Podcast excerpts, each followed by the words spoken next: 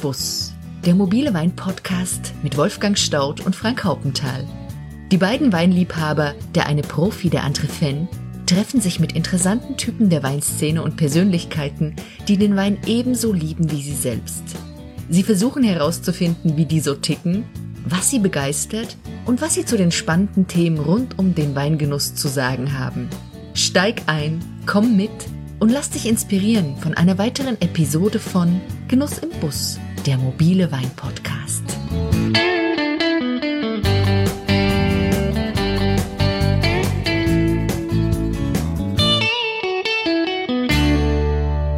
Hey, hallo und herzlich willkommen zu einer weiteren Episode von Genuss im Bus, der mobile Wein-Podcast. Ich freue mich, dass du wieder eingeschaltet hast. Heute sitze ich nämlich mit einem jungen Winzer, fränkischen Winzer, nämlich Sebastian Fürst im Weinberg. Und wir sprechen darüber, wie gut Deutschlands Rotweine mittlerweile sind und ob sie sich im internationalen Vergleich bereits sehen lassen können. Zudem will ich von ihm wissen, wie sich Weinqualität am Gaumen dingfest machen lässt, also wie man Qualität tatsächlich erschmecken kann. Denn schließlich müssen sich all die Anstrengungen und Maßnahmen qualitätsorientierter Winzer irgendwie geschmacklich niederschlagen. Dabei ist Sebastian deutlich anzumerken, dass er sich als Weinbauer versteht, der alles gibt, um hochwertigen Wein in die Flasche zu füllen, der sich jedoch zurückhält, wenn es um Interpretation und Beschreibung geht. Denn für die Rezeption und Beurteilung sind andere zuständig. Was die Verkostung seiner Weine bereits unverkennbar andeutet, lehrt auch dieses Interview. Sebastian Fürst führt das Werk seines Vaters maximal kontinuierlich fort. Hier und da setzt er kleine Akzente, legt vielleicht in puncto Feinheit noch ein wenig zu und bleibt bei all dem demütig, denn er weiß, dass er das große Glück hat, auf starken Schultern aufbauen zu können. Wie seine Eltern Paul und Monika ist Sebastian ein bescheidener, bodenständiger und zurückhaltender Typ. Taten sind für ihn wichtiger als große Worte. Das ist sympathisch und in der Weinwelt keineswegs selbstverständlich. Auf geht's. Hallo, lieber Sebastian. Ich bin gerade hier von äh, dem Taunus hier in den Miltenberger, in die Miltenberger Region gefahren, dort wo der Bund Sandstein einem entgegenleuchtet äh, an so einem hellen Tag. Wunderbar, die Natur sprießt. Jetzt sitzen wir hier an der wunderschönen äh, Ecke dieser Welt. Sag doch unseren Hörern bitte mal, wo sind wir gerade? Ja, auch hallo. Äh, ich freue mich, dass du da bist. Und ähm, wir sind hier gerade am Klingenberger Schlossberg, also genau genommen oben an der alten Burgruine. Und ähm, heute ist wirklich ein wunderschöner Tag. Wir sind gerade am, also die Reben sind gerade dabei ähm, auszutreiben, die Knospen sind aufgebrochen. Wir haben heute, würde sagen, 15 Grad. Jetzt haben wir ein paar kalte Nächte hinter uns, wo zum Glück kein Frost passiert ist. Und jetzt schauen wir eigentlich ganz optimistisch auf die nächsten Wochen, weil gutes Wetter vorher gesagt ist. Unser Thema oder das Thema, weshalb ich heute hier zu dir gekommen bin, ist das Thema, kann Deutschland Rotwein? Ähm, wenn man Experten fragt, dann ist das abgehakt. Dann sagen die, ja, logisch kann Deutschland mittlerweile Rotwein und zwar richtig gut. Mm, wenn man so in die Breite der Bevölkerung nochmal diese Frage stellt, dann kommt eher so, so, äh, naja, mh, das können doch die Spanier, die Italiener und die Franzosen im Grunde viel besser. Wenn wir zwar jetzt einer Unterhaltung zweier französischer Winzer, zum Beispiel aus dem Burgund, über deutsche Rotweine unbemerkt lauschen könnten, was meinst du, wie wäre der Tenor dieses Gesprächs? Hm. Welches Bild haben heute französische Winzer von unseren Rotweinen? Okay, also es ist bestimmt so, dass wir heute noch viel aufzuarbeiten haben, was eben dann vielleicht, also ist ja schon unheimlich viel Positives passiert. Die letzten 20 Jahre oder länger gibt es einige Pioniere, die ja mit Rotwein schon lange tolle Ergebnisse erzielen.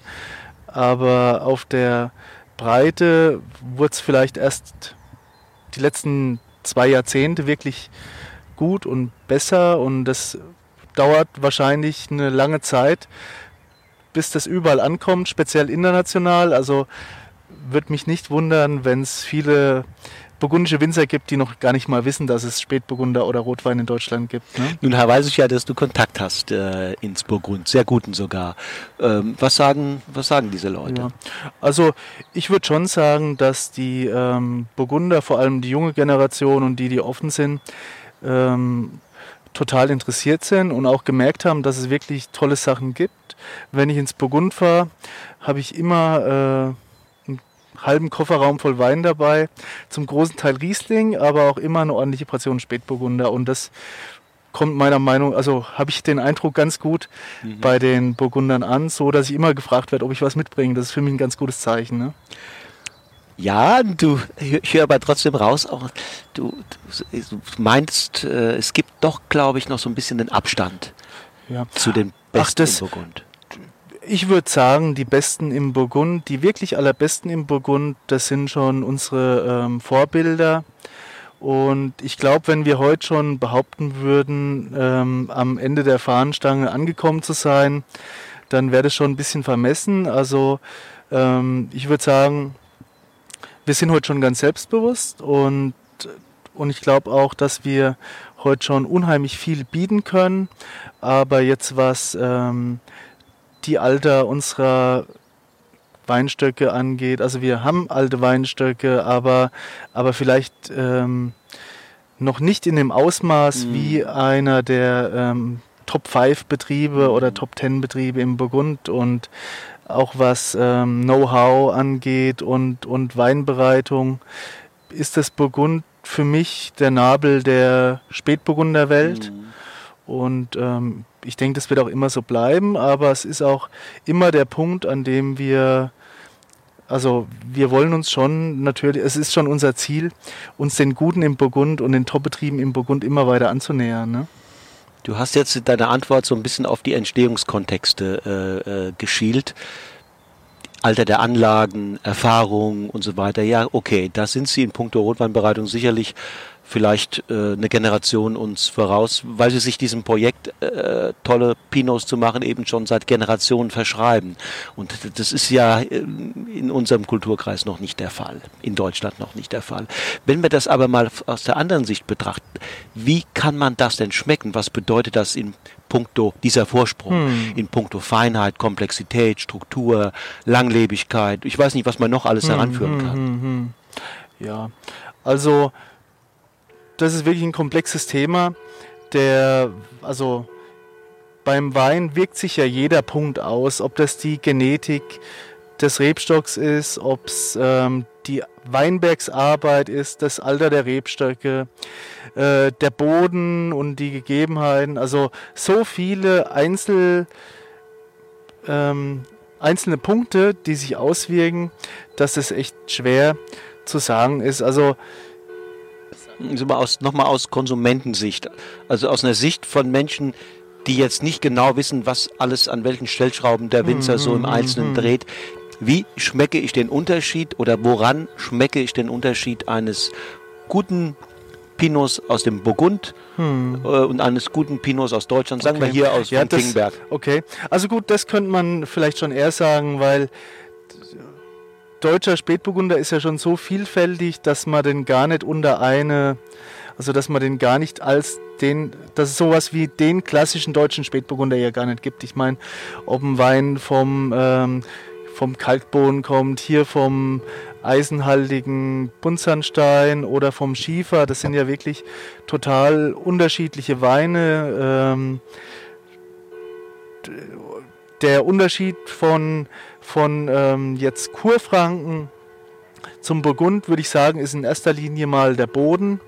Wir haben ja hier einen eisenhaltigen roten Fels, einen ganz kargen ähm, Sandsteinboden und im Burgund wird größtenteils ja mit einem Muschelkalkboden oder auf einem Muschelkalkboden, oft auch auf einem Marmorboden der ähm, Spätburgunder angebaut und das gibt schon einen unterschiedlichen Herkunftscharakter, würde ich sagen. Wie ne? schlägt sich das geschmacklich nieder? Ja, das ist jetzt wirklich in der Theorie gar nicht so einfach mhm. zu sagen. Ähm, schon im Burgund gibt es ja große Unterschiede zwischen den Lagen und zwischen den Böden. Wenn ich jetzt auch hier sehe, wie groß der Unterschied ist zwischen unseren Lagen, jetzt mal Zentgrafenberg und Hunsrück, die ja von hier 15 Kilometer mainaufwärts sind, verglichen mit dem Schlossberg. Das ist auch schon so ein großer Unterschied, ähm, dass das so generell schwierig zu sagen ist. Also wie sich die Weine unterscheiden, das sind die Weinberge, das sind die Böden, das sind ja aber auch die Menschen, die die Weine machen mhm. und auch die Art und Weise, wie im Weinberg und im Keller gewirtschaftet wird. Und das spielt teilweise schon auch eine große Rolle. Ne? Das, da kann ich ja jetzt, wenn ich weiterdenke, ist es ja fast unmöglich, die Herkunft dann eines Weines ähm, geschmacklich dingfest zu machen. Ja, ja, also ein Vollprofi kriegt das, glaube ich, hin, wobei das schon, denke ich, oftmals schwierig ist. Also ich würde sagen, selbst für, für mich ist das manchmal äh, oder oft schwierig, das 100, mit hundertprozentiger Sicherheit zu sagen, mhm. wo ein Wein herkommt, wenn ich ihn blind serviert bekomme. Ne? Gut, dann machen wir mal drei Deutsche. Nehmen wir mal einen Spätburgunder vom Kaiserstuhl, einen Spätburgunder hier von Klingenberg mhm. und einen Spätburgunder von der A. Mhm. Ähm, kannst du alle dreimal ganz kurz beschreiben? Hm. Also am besten kann ich natürlich unseren hier beschreiben, aber ähm, also die Weine hier in, aus Kurfranken kann man, glaube ich, schon dadurch sehr gut charakterisieren, dass sie eigentlich nie opulent werden können. Die mhm. Böden sind hier sehr felsig und steinig und es gibt hier neben überhaupt keine schweren Böden. Deswegen gibt es hier eigentlich auch überhaupt keine schweren Weine. Und dann die, die, ähm, die A-Spätburgunder oder auch ähm, Schiefer-Spätburgunder generell, finde ich, die charakterisieren sich durch eine ganz, äh, ganz tolle Mineralität, durch den Charakter vom Schiefer, den man, der sich zum Beispiel ja auch im Riesling toll ausdrückt, der sich auch ganz stark im Spätburgunder ausdrückt. Und wenn das rausgearbeitet ist, finde ich auch, dass man ähm, die Spätburgunder vom Schiefer ziemlich gut erkennen kann. Mhm. Und am Kaiserstuhl gibt es natürlich auch ganz unterschiedliche Ecken. Ähm, die, es, es, gibt ja heute ähm, extrem finessereiche Spätburgunder am Kaiserstuhl. Und es gibt kraftvolle, opulente Spätburgunder. Ähm, in der Tendenz ist der Kaiserstuhl natürlich wärmer und wahrscheinlich sind die Weine ein bisschen kraftvoller mhm. wie hier. Und äh, dann die klassischen Vulkanverwitterungsböden am Kaiserstuhl haben auch eine tolle mineralische Art. Aber wenn man die drei Weine nebeneinander stellt, dann kann man bestimmt geschmackliche Unterschiede erkennen, die mir schwer, die mir vielleicht schwer fallen, in Worten zu beschreiben. Es ne? gibt ja viele äh, Weinliebhaber, die gucken dann nach den Aromen und die mhm. sagen dann, ähm, ja, Kaiserstuhl, das ist eventuell etwas dunkler, hm. der, ja. wenn sie vom Vulkan okay. kommen und an der Aas. Also ich bin ja, ich bin ja Weinbauer und ähm, deswegen ähm, würde ich sagen, also das das gibt es mit Sicherheit und da kann man bestimmt ganz tief einsteigen. Und wir probieren extrem viele Spätburgunder hin und her. Aber das, ähm, das, jetzt, das jetzt auf den Punkt so mhm. zu bringen, das fällt mir wirklich schwer, ja. Also diese, diese mineralische Ausprägung, die die verschiedenen Böden haben, oder auch die Wärme oder die Kühle der Region, das kann man wahrnehmen, aber es ist extrem schwierig, das in Worte zu fassen. Ne? Mhm. Ne? Mhm. Wenn wir mal auf die Entwicklung des deutschen Rotweins gucken, speziell natürlich immer mit dem Fokus Spätburgunder, Pinot. Mhm. Ähm, was glaubst du, wo wurden, auf welchen Ebenen die größten Fortschritte gemacht? Ich will mal ein paar Dinge mhm. einfach nennen. Mhm. Ähm, die, das, die Qualität des Rebmaterials. Denke ich, ist wichtig und würde ich sagen, da hat sich viel getan vielleicht schon äh, die letzten 30, 25, 30 Jahre, dass man wieder sich mehr und mehr auf gutes Rebmaterial besinnt und, ähm, und weggeht von hochgezüchtetem, ertragreichen Pflanzmaterial wieder hin zu, zu kleineren Trauben, kleineren Beeren, mehr Geschmack. Also das ist, denke ich, im Fokus von ganz vielen Winzern, die qualitätsorientiert arbeiten und wahrscheinlich ein wichtiger Punkt. Sag doch noch mal ein bisschen was über die äh, verschiedenen Klone, die man, man hört immer wieder, mhm. der Spätburgunder ist sehr variantenreich. Mhm. Ähm, ähm, was spielen da die Klone für eine Rolle oder auch Vielleicht erklärst du es mal in mhm. deinen Worten, mhm. damit der Hörer das leicht versteht. Okay. Also wir kennen keine andere Rebsorte oder wir haben es mit keiner anderen Rebsorte zu tun, die so eine Vielfalt ähm, an Genetiken aufweist, die sichtbar sind. Also der Spätburgunder, also beim Spätburgunder gibt es schon eine riesen Bandbreite an Möglichkeiten beim Pflanzen, ob das jetzt äh, Rebgut aus Deutschland ist oder aus Frankreich, das würde ich sogar sagen, ist erstmal ähm, vielleicht das zweitwichtigste. Jetzt ist erstmal die Entscheidung, ob man auf Ertrag pflanzen will oder auf Qualität. Und das gibt es sowohl in Deutschland als auch in Frankreich. Und ähm, dann gibt es natürlich eine extreme Bandbreite an verschiedenen Klonmaterial. Es gibt die klassischen äh, Geschichten aus Freiburg, wo wir auch noch viel stehen haben. Also wir haben gute Freiburger Klone, viele Weinberge mit Reben schon über 40 Jahre alt, die wir heute pflegen. Wir haben jetzt gerade im Hunsrück eine Anlage, eine größere Anlage, Freiburger Klone, die jetzt 40 Jahre alt ist, mit einem neuen Drahtrahmen ausgestattet. Das heißt, die wollen wir mindestens nochmal für 30 Jahre fit machen. Es gibt auch schlechte Frei oder einfache Freiburger Klone oder gute Ritterklone, einfache Ritterklone, Marienfelder, die meistens große Trauben haben, finde ich eher für einfache Weine oder besser nicht für die Rotweinproduktion, zumindest hier bei uns in der Ecke, so gut geeignet. Und dann jetzt seit circa 30 Jahren eben auch vermehrt die Burgunder-Klone und Burgunder-Selektion, die für uns auch schon eine wichtige Rolle spielen. Also wir haben die letzten Jahrzehnte schon stark auf burgundisches Pflanzmaterial gesetzt.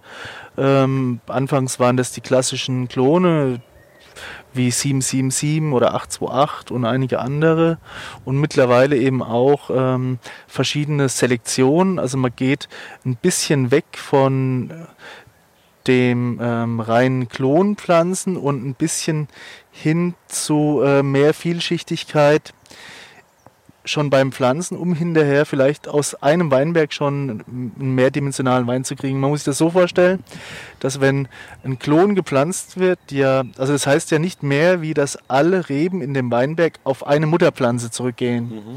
Und die Selektion, die bestehen dann halt aus mindestens sieben Mutterpflanzen oder vielleicht auch 20 oder mehr Mutterpflanzen und da sehen an den Stöcken dann kurz vorm Herbst oder bis zum Herbst die Trauben auch schon sehr unterschiedlich aus mhm. und schmecken vielleicht auch ein bisschen unterschiedlich mhm. und davon versprechen wir uns auch noch mehr ähm, Vielschichtigkeit und Komplexität mhm. im Wein. Im Wein. Also genetische Vielfalt als eine Voraussetzung für, für Komplexität im Wein. Ist es auch, ist es auch ähm, etwas, je nachdem wie die Witterung ausfällt, ein bisschen sich absichert? Ja, also das kann man mit Sicherheit sagen. Wenn man eine genetische Vielfalt hat, gibt's, ähm, stehen unterschiedliche Weinberge in den Jahren unterschiedlich gut da. Es gibt ähm, zum Beispiel die Geisenheimer Kleinbärigen, die eigentlich jedes Jahr kerngesund bleiben, sogar bei ähm, bei schwierigen Witterungsbedingungen. Auch die sind für uns interessant. Und oft sind mit die besten Trauben, die hinterher den besten Geschmack bringen, ähm, schwierig im Anbau. Also mhm. viele Burgunder-Klone ähm, haben recht kompakte Trauben mhm. und sind schwer gesund zu erhalten. Wenn es dann aber gelingt, gibt es oftmals die schönsten Weine. Welche Rolle spielt das Anlagenalter? Das Anlagenalter ist finde ich, ein Faktor von vielen. Ähm, Im bestimmten ein spannender, ein spannender Punkt. Ähm, wenn, wenn das Anlagenalter Punkt oder wenn das, wenn das betont wird, dann sollten aber alle Faktoren, alle anderen Faktoren auch im Optimum sein. Also wenn ich jetzt einen einfachen Klon habe, der auf Masse selektioniert wurde, dann kann meiner Meinung nach die Anlage auch 80 Jahre oder 100 Jahre alt werden, ohne dass sie Spitzenqualitäten bringt. Mhm.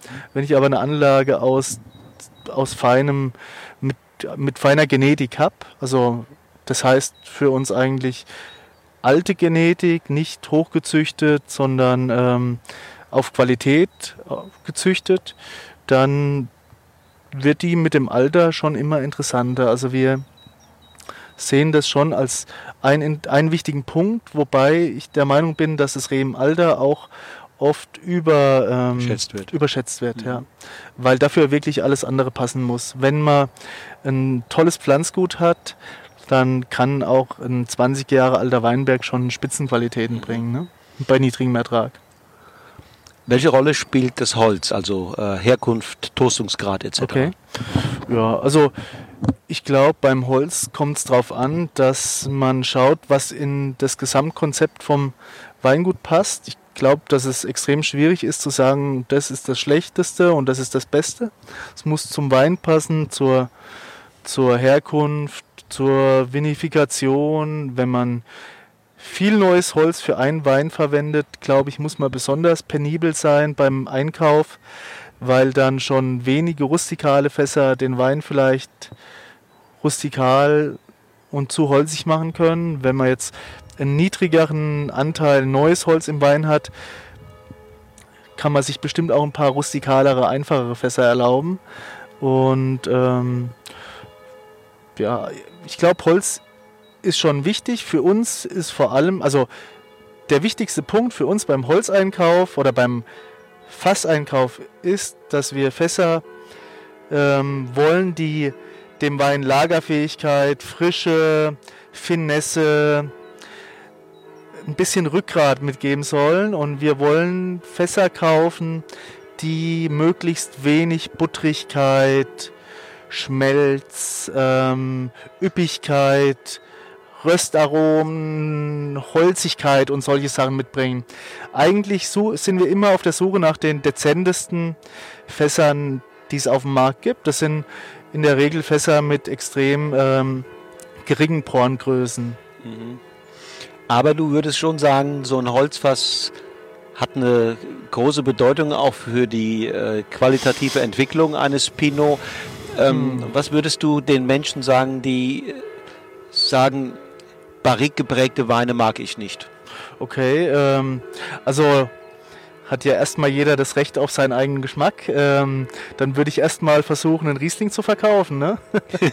ähm, aber es stimmt, dass immer noch viele Leute von der ersten, also von der Zeit, wo es hier mit kleinen Holzfässern losging, ähm, mit den holzüberladenen Weinen ja, ein bisschen überfordert waren. Vielleicht waren die Leute auch nicht überfordert, sondern eigentlich, denen haben die holzüberladenen Weine einfach nicht. Die Weine waren geschmeckt. überfordert, ja. Die Weine waren vielleicht wirklich teilweise zu holzig und dann hat man sich halt gleich ähm, die Meinung gebildet, dass mhm. Holzfass und Rotwein eine schlechte Kombination ist, wobei wir in Deutschland reden über Barrikweine. Äh, also wir nicht, aber in Deutschland generell wird über Barrikweine geredet.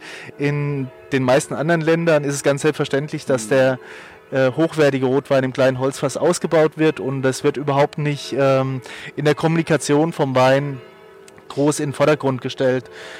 Ich glaube, die Herausforderung für die Winzer ist es bestimmt, einen Wein zu machen, der ähm, der von den positiven Eigenschaften des Holzfasses profitiert, ohne holzig zu sein mhm. und ohne rustikal zu sein. Und dann können wahrscheinlich die meisten Leute auch Freude mit diesen Weinen haben. Ähm, wie ist das mit dem Erntezeitpunkt und was spielt da vielleicht aktuell auch der Klimawandel äh, für eine hm. Rolle? Ja, jetzt wurden wir ja mit dem 2018er Jahrgang mit einem extremen Jahr überrascht. Ähm, wir hatten jetzt im letzten Jahr. Für euch doch extrem positiv, oder? Ja, also im Endeffekt ja, doch. Also sehen wir den 18er Jahrgang als extrem positiv, aber bestimmt als außergewöhnlich, exotisch. Ähm, Traubenlese für die besten Rotweine in den letzten Augusttagen, das gab es noch nie. Und man hätte die Trauben so lange hängen lassen können, wie man wollte. Ähm, es war bloß eine reine Vernunftentscheidung, dann die Trauben dann zu ernten, wenn sie noch Frische haben und guten Geschmack. Und in einem Jahr wie 2018 ist die Entscheidung des Lesezeitpunkts bestimmt äh, eine der wichtigsten für, eine, für eine tolle Weinqualität, weil wir wollen ja am Schluss auch äh, Weine haben, egal ob Spätburgunder oder jetzt auch Weißweine, die ähm, Spaß machen zu trinken und wir wollen eigentlich keine 14 Volumenprozent oder mehr. Gerne auch ein Riesling mit 11,5 im Einstiegsbereich und bei den Spätburgundern, wenn es geht, eigentlich nicht mehr wie 13,5 Volumenprozent. Und der Erntezeitpunkt spielt da natürlich eine große Rolle.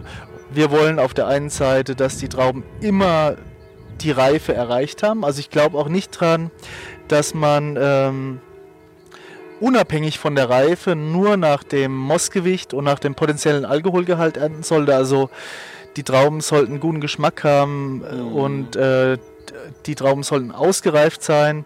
Aber wir wollen heute auch noch eine frische Säure haben. Die Trauben sollen nicht marmeladisch mhm. schmecken. Ähm, und der Wein soll am Schluss noch fin Finesse haben. Und mal, wir glauben auch wirklich, dass eine gute Säurestruktur, gerade auch beim Spätburgunder, mit für die Langlebigkeit mm. und auch für die Trinkigkeit vom Wein verantwortlich ist. Hat, hat sich hier auch so ein bisschen so eine, so eine Einstellungswende ähm, bemerkbar ja. gemacht? Ich kann mich noch an, an eine Zeit erinnern, da ging es darum, eher in Richtung Überreife hm. zu gehen, also äh, auf höhere Mostgewichte, hm. auf noch mehr hm. Alkohol hm. zu gucken, vielleicht auch als Einfluss der Weine aus der neuen Welt hier in Europa. Ich kann es nicht hm. genau sagen, aber so wie du es jetzt formulierst, ist es sicherlich äh, äh, begrüßenswert, aber, hm. aber es ist nicht äh, schon immer so gewesen.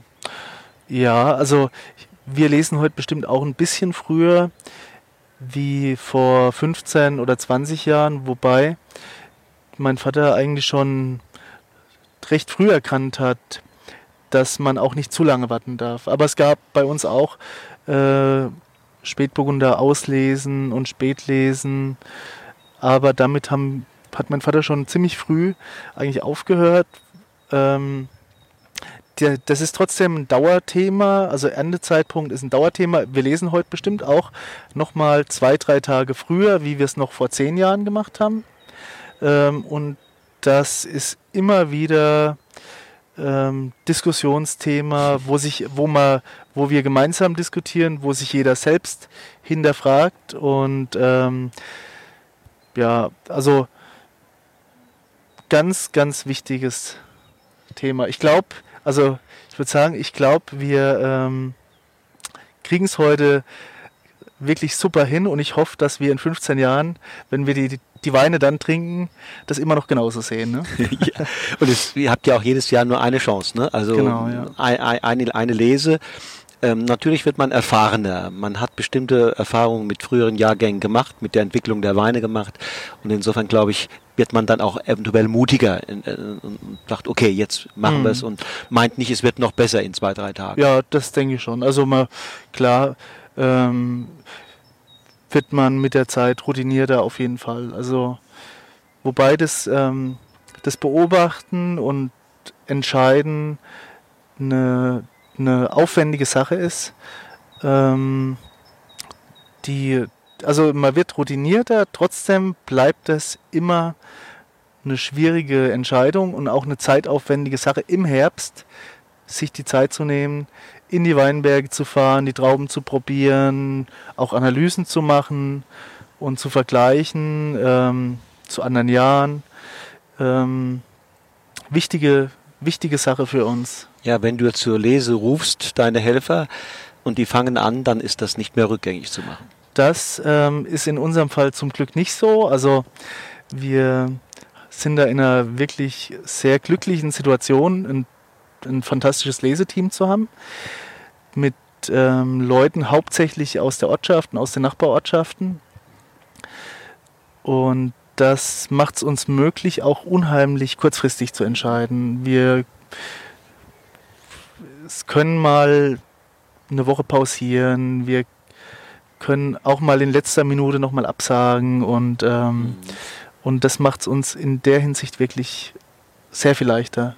Und dann kommen die Trauben in den Keller und dann beginnt das, was wir Vinifizierung oder mhm. Weinwertungsprozess nennen. Äh, was sind da die wichtigsten Etappen oder andererseits auch die wichtigsten Stellschrauben, mhm. wo man entscheidet, in welche Richtung dann der Wein sich entwickeln wird? Also da gibt es natürlich unheimlich viele Schritte. Ich würde sagen, ein Ziel ist es, den, die Traubenqualität zu erhalten und möglichst wenig ähm, Belastung auf die Trauben und dann später auf den Jungwein oder Wein zukommen zu lassen. Nicht unnötig äh, rumpumpen oder, ähm, oder, oder in der Maische nicht, ähm, nicht die Maische zermanschen und in irgendwelchen, ähm, in irgendwelchen automatisierten Behältnissen zu oft stampfen lassen, ohne dass es jemand mitbekommt. Also sind eigentlich offensichtliche Sachen, mit denen man vielleicht die größten Fehler machen kann. Mhm. Fleißarbeit also, ist ein Riesenthema im Keller, die Rotweinfässer regelmäßig oder alle Fässer regelmäßig beizufüllen. Es verdunstet ja immer was. Die Auffüllerei ist wirklich eine Fleißarbeit, die uns viel Wein und viele Stunden kostet. Und ja, sonst hat, entwickelt man natürlich einen Weg für jetzt die verschiedenen Weine, die wir machen. Ähm, haben wir unterschiedliche Wege der Vinifikation entwickelt ähm, und wir sind auch immer dabei, jeden Herbst auch Versuche zu machen, das zu hinterfragen, ob alles passt, ob man mal eine Kleinigkeit ändert, ob man mal zum Beispiel einen neuen Fassproduzent ausprobiert. Ob Habt man ihr mal da eine Art Roadmap oder wie auch immer, oder sagt, das hat sich bewährt, das machen wir jetzt an der Stelle immer wieder? Ja, im, eigentlich schon. Also es gibt, ähm, es gibt ähm, das meiste wiederholt sich. Wir ich würde sagen, wir sind ein Betrieb, der viel experimentiert, aber wir sind auch ein Betrieb, der sich extrem viel Zeit lässt, bis er wirklich dann was ändert. Ähm, und, und das meiste basiert auf Erfahrungen, Erfahrungen, die wir gemacht haben oder die wir bei unseren Praktikas und, und, und, ähm, und, und Zeiten im Ausland in Betrieben halt auch gelernt und aufgeschnappt haben. Und es ist schon, es ist so, dass man immer Experimente macht, aber letzten Endes doch auch sehr viel, sehr viel sich jedes Jahr wiederholt. Aber man hat es jedes Jahr mit anderen Trauben zu tun. Ne? Deswegen wird es nie langweilig. Ähm, es ist nie so, dass zwei Jahre oder drei Jahre hintereinander immer die gleiche Art von Trauben mit dem gleichen Geschmack, mit der gleichen Reife, im, also dann letzten Endes im Kellerhaus steht. Und äh, das heißt, da gibt es immer Sachen auf den Jahrgang hin zu optimieren oder Entscheidungen zu treffen, wie man mit der Sondersituation umgeht, ob das jetzt ein reifes Jahr ist wie 2018 oder ein extrem kühles Jahr ist wie 2010. Ähm, das stellt natürlich den Winzer dann auch im Keller vor andere Herausforderungen. Okay, das Jahr entscheidet dann noch darüber, ob ihr zum Beispiel eine Kaltmazeration macht oder macht ihr das immer? Ja, also das ist wieder ein eigenes Thema, Kaltmazeration. Also wir machen eine Vormazeration, äh, nicht immer so kalt. Ähm, ähm, das ist für uns eher jahrgangsunabhängig, aber wir arbeiten zum Beispiel auch mit, mit ganzen Trauben und das ist für uns jahrgangsabhängig. Zum Beispiel in Jahren mit einer sehr hohen Reife arbeiten wir mit deutlich mehr ganzen Trauben.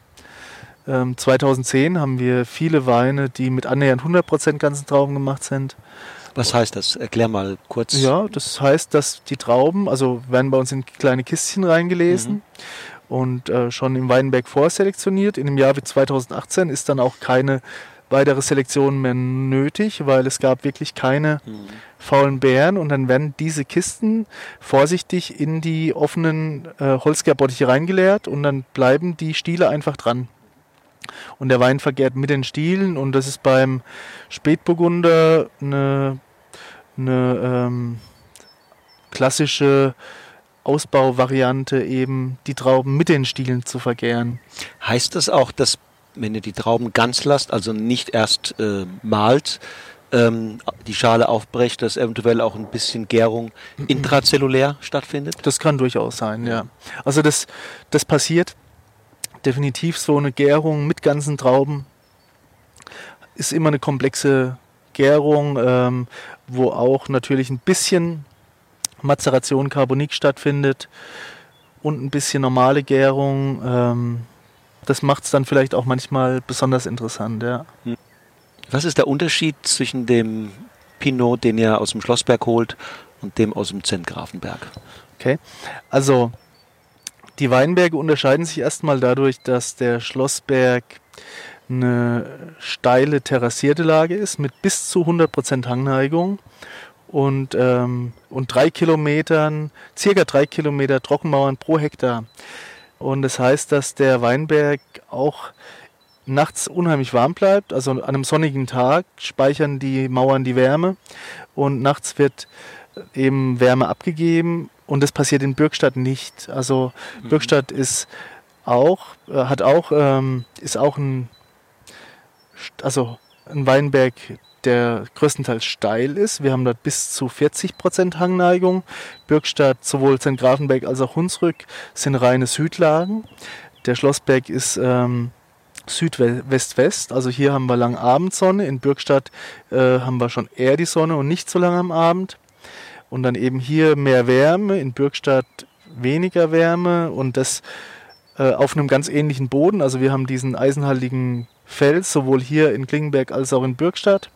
Und ähm, also ist wahrscheinlich die Wärme und die Hangneigung und dann die individuelle Wasserführung, die halt so jeder Berg hat, vielleicht entscheidender wie das Ausgangsgestein in unserem Fall. Auf jeden Fall führt es dazu, dass der Schlossberg immer der seidigere, wärmere Typ ist, oft rotbeerig, Sauerkirsche in, in normalen Jahren, in, in einem Jahr wie 2018 vielleicht auch schon Süßkirsche oder Schwarzkirsche. In Bürgstadt hat man eigentlich generell einen kühleren Typ mit vielleicht einem Hauch mehr Tannin, immer noch auf der zarten Seite. Ähm, oft eine Mischung aus roten und dunklen Beerenfrüchten. Mhm. Und St. Grafenberg und Hunsrück, das sind ja zwei Nachbarlagen, sind viel stärker miteinander verwandt zueinander als zum Schlossberg. Der Schlossberg, der 15 Kilometer entfernt ist, ist wirklich ein äh, ganz eigener Charakter. Macht sich das auch auf die Entwicklung dann bemerkbar später in der Flasche? Dafür ähm, haben wir den Schlossberg ja. noch zu kurz. Ich äh, im Moment würde ich sagen, ich glaube nicht. Also der Schlossberg ist bei der Fassprobe immer der charmanteste, ähm, der sich im Keller aus dem Fass oft oder meistens am schönsten probieren lässt mhm. und auch der am offensten ist. Mhm. Ähm, aber jetzt nach fast 15 Jahren ähm, im Klingenberger Schlossberg und mit Wein äh, die älteste Weine, die ältesten Weine, die wir haben, kommen von 2004. Äh, haben wir das Gefühl, dass sich auch der Schlossberg total schön entwickelt und auch für eine lange Lagerung geeignet ist. Also schwierig zu sagen, müssen wir uns vielleicht in 10 oder 15 Jahren nochmal treffen. Was ich mich immer frage, und ich glaube nicht nur ich, sondern viele andere Weinliebhaber, ähm, was ist letztlich mehr erkennbar, dass der Schlossberg und der Zentgrafenberg ähm, aus dem Hause Fürst kommen dass es Wein Fürstweine, hm, Fürstpinos hm, sind oder dass es Schlossberg und Zentgrafenberg hm. sind? Hm, bestimmt, bestimmt eine Mischung aus hm. beidem. Wahrscheinlich überall, egal wo man guckt. Meiner Erfahrung nach äh, spielt das schon sowohl das eine als auch das andere eine Riesenrolle. Also ob das jetzt ähm, Rieslinge von zwei tollen Produzenten in der gleichen Lage sind, was wir ja an, an ein paar Stellen kennen, oder, oder äh, Burgunder, Winzer im Burgund, können schon durch unterschiedliche Arbeitsweise und Vinifikation völlig unterschiedliche Weine auch aus der gleichen Lage bringen. Ne? Wir glauben, dass ähm, vielleicht die Vinifikation und die Art, ähm, wie man im Weinberg schafft, mit zunehmender Flaschenreife sich ein bisschen ja, ähm, dass das, dass das weniger wichtig wird, wenn der Wein reift. Dann kommt vielleicht wieder der Weinberg mehr und mehr mhm. zum Vorschein. Also du meinst, in der Jugend, wenn der Wein noch jung ist, kann man eher die Handschrift des Kellermeisters erkennen? Dann ist es stärker, ja. vielleicht stärker spürbar. Mhm. Das ist meine, also das wäre meine Theorie. Mhm, mhm. Spannende Theorie. Wie hart muss man arbeiten, um einen genialen Pinot auf die Flasche zu ziehen? Weil ich frage es deshalb, weil viele sagen, Pinot ist so eine so eine so ein sensibelchen, mhm. es ist, äh, es verzeiht einem keinen keinen Fehler, mhm. reagiert auf alles Mögliche sehr schnell. Äh, wie ist da deine Erfahrung? Okay. Also ich glaube, dass man für jeden Wein, egal ob Spätburgunder oder sonstige Rebsorten, wenn man es wirklich gut machen will, viel Arbeit reinstecken muss. Und wir sagen eigentlich immer, Rotwein machen ist leicht, Weißwein machen ist viel schwerer. Mhm. Ähm, ja, auf jeden Fall. Wieso? Wieso? Ja, weil zum Beispiel die Rotweine gern immer durch. Bei uns bleibt, ich möchte es jetzt nicht herbeirufen, aber bei uns bleibt normalerweise nie ein Rotwein in der Gärung stecken. Mhm. Äh, man kann eigentlich, wenn die Gärung losgeht, schon ziemlich genau sagen, wie wird der sich, wie wird der äh, weitermachen, geht er jetzt hoch in der Temperatur und kann ich schon bei Gärbeginn in etwa sagen, wann die Gärung fertig sein wird und das ist ganz einfach. Und beim Riesling zum Beispiel, wenn ich ein Doppelstück Fass habe, das mal ein bisschen, ja, das, das fängt schön an zu gären. Auf einmal ähm, macht es langsamer, dann macht es viel langsamer und dann gärt es vielleicht äh, noch im Januar oder Februar. Also uns fällt es viel, also ich würde sagen, im mhm. Keller fällt es uns äh, leichter, Rotwein ist, zu machen. Ihr seid entspannter. ein bisschen entspannter, ja. Aber beide. Wobei wir beim Weißwein. Also auch beim Weißwein auch versuchen, entspannt, zu. entspannt zu bleiben. Ne? also keine Reinzuchthäfen bei euch? Ähm, wir verwenden für Rotwein gar keine Reinzuchthäfen und bei Weißwein manchmal. Okay. Aber auch alle Weißweine gern spontan an, aber wir arbeiten äh, gelegentlich mit neutralen Hefen. Oft sind es äh, Bajanushäfen, also Sekthäfen. Mhm um mal die zweite Hälfte der Gärung in Gang zu bringen. Das machen wir bei Rotwein nie und bei Weißwein schon immer wieder mal. Okay. Ihr habt ja hier vor ein paar Jahren nochmal neu angelegt im Schlossberg. Ähm, ich glaube, wir haben mal drüber gesprochen und äh, auch mit dem Paul habe ich drüber gesprochen. Er sagt, es ist eine Knochenarbeit. Hm. Also heute ist der richtige Tag für die Frage, weil ich sitze jetzt hier und äh, die anderen, die stehen da drüben und müssen hacken. Wir sind, wir hacken einmal im Jahr die ganze Fläche per Hand durch, waren jetzt schon den ganzen Morgen dran, äh, sind heute ein großes Team, haben uns heute auch ein paar Leute dazugeholt und, ähm, und brauchen zwei Tage mit zwei bis drei Tage mit 15 Leuten, um den Berg einmal durchzuhacken. Und das machen wir gerade heute. Also die Arbeit in den Terrassen ist schon besonders anstrengend. Ja, es ist brutal steil hier. Ne? Und es ist steil, wobei man das dann vor Ort weniger merkt, mhm. wenn man sich langsam hocharbeitet. Mhm, mhm. Die Steilheit merkt man vor allem dann äh, bei Arbeiten, wo man die Treppen ständig hoch und runter laufen muss. Also bei Transportarbeiten, Trauben raustragen oder ähnliches, ähm, dann merkt man natürlich die Steilheit. Aber das Hacken in den Terrassen ist, ähm, ist notwendig, weil weil wir hier eben mit keinen Maschinen rein können mhm. und eben nur Handarbeit möglich ist. Wie viele Stöcke habt ihr hier auf dem Hektar? Also bei den Anlagen, die wir die letzt, also seitdem wir die Weinberge haben, haben wir mit ähm, sehr dicht alles. Mit, ne? Also rechnerisch fast 16.000 Reben pro Hektar gepflanzt, aber durch die Terrassen sind wir am Schluss, also da fallen ja manchmal ganze Zeilen weg, mhm. ähm, sind wir vielleicht irgendwo zwischen 10 und, und 12,5 und die Dichtbepflanzung ähm, macht ihr aus welchem Grund? Ja, also Spätburgunder und Dichtpflanzen ist ähm, klassisch. Ähm, Gerade gut, wenn man jetzt ins Burgund schaut, Nabel der Spätburgunderwelt, kommen die feinsten und teuersten Spätburgunder von ähm, dicht gepflanzten Anlagen mit mindestens 10.000 Reben pro Hektar. Und, ähm, und für mich ist das eigentlich auch logisch, wenn eine Rebe, also wir wollen ja trotzdem niedrigen Ertrag, ja. einen sehr niedrigen Ertrag. Das heißt, jede Rebe braucht bloß wenige Trauben tragen. Vielleicht nur ähm, fünf, sechs Trauben. Im Extremfall vielleicht weniger.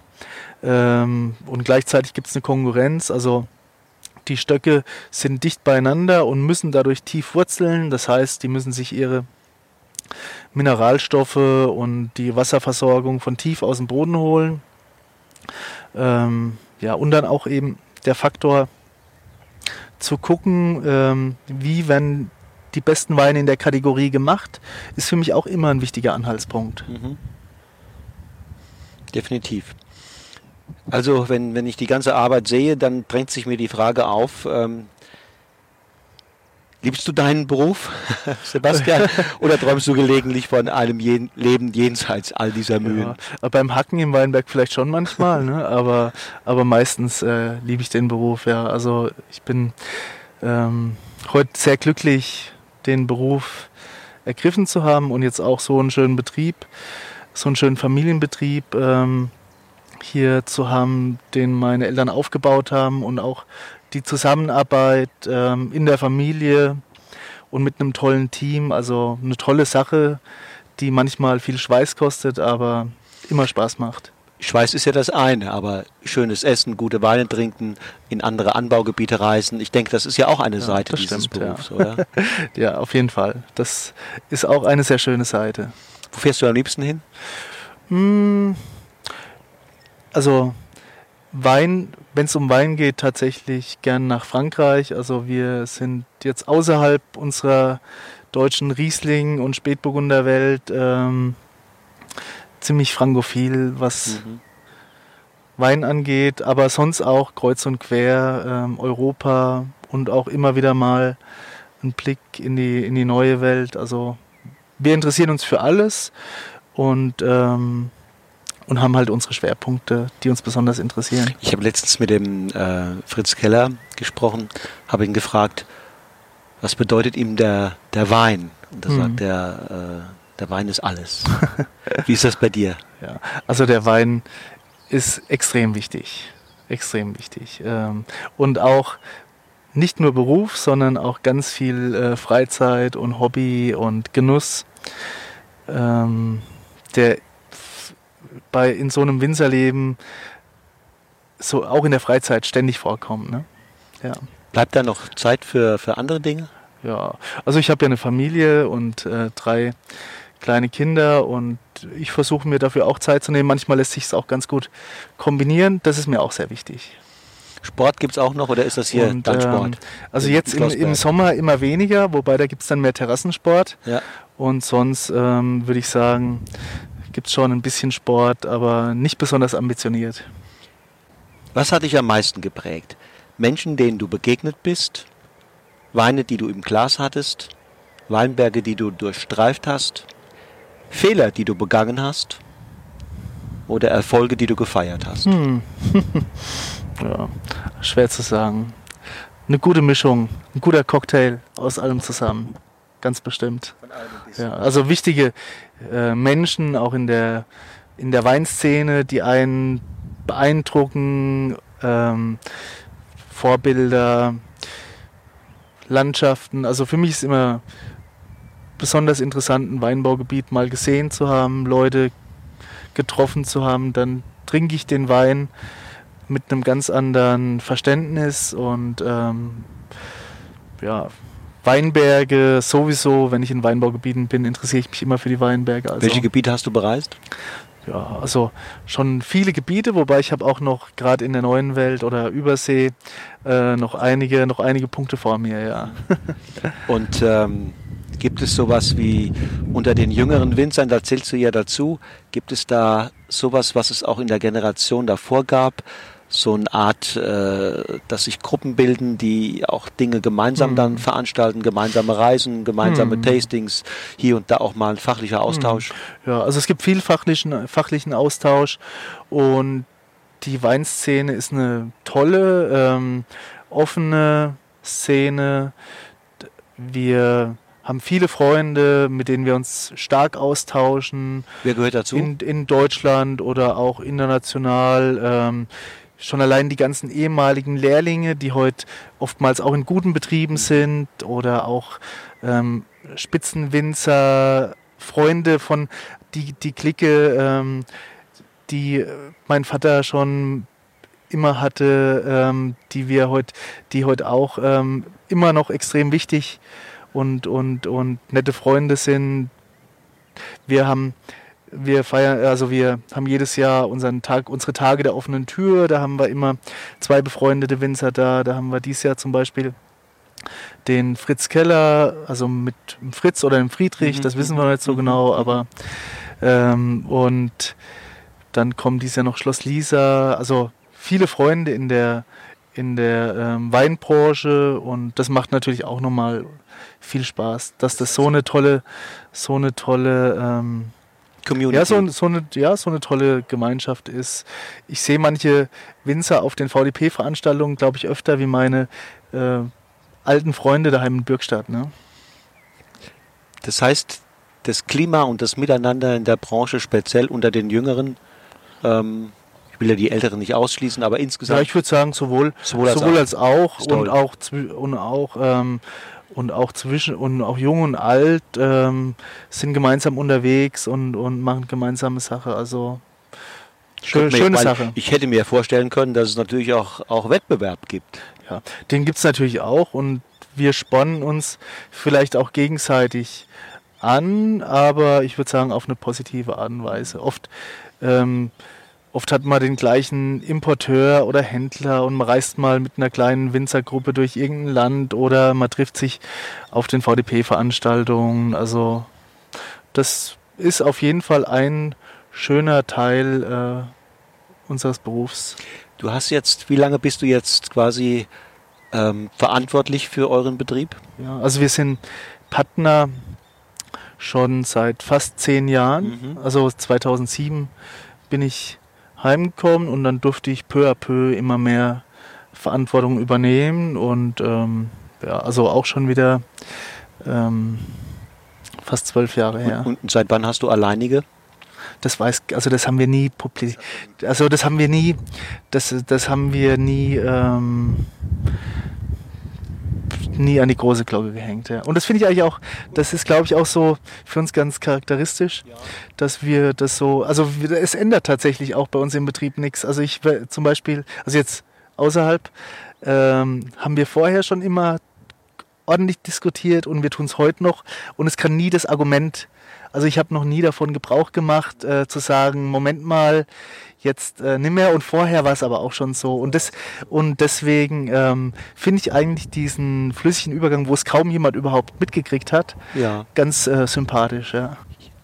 Was ist das, was der Papa oder Vater, wie auch immer du sagst, äh, was er dir mitgegeben? Was war, wenn du dich erinnerst, was sind so die, die Essentials, das Wichtige, äh, auch wo du immer wieder drauf zurückgreifst, auch mal, wenn es vielleicht nicht so gut läuft? Ja, also es gibt ganz viele Sachen, die, ähm, die wir noch total pflegen, die schon, die mein Vater so eingeführt hat, ob das jetzt der, ähm, ja, einfach das am Ball bleiben, sowohl im Weinberg als auch im Keller ist und auch, und auch viele Arbeitsweisen ähm, in der Technik, im Handwerk und so weiter, die man einfach dann von klein auf aufgeschnappt hat. Viele ähm, Handgriffe, die, ähm, die heute vielleicht auch schon Teil vom, vom Weingutscharakter sind. Ne? Also da gehen wir wirklich extrem vorsichtig mit um. Wenn du Gelegenheit hättest, der wäre jetzt gerade hier und du würdest sagen, für eine Sache möchte ich mich ganz besonders bedanken. Was wäre das? Ja, also dass der Paul immer schon in die Weinberge investiert hat. Also die, ähm, die, die Weinberge zu pflegen, mit eigenem Kompost zu versorgen, gute Stücke dazu zu nehmen. Das, davon profitieren wir heute äh, unheimlich. Wovon träumst du?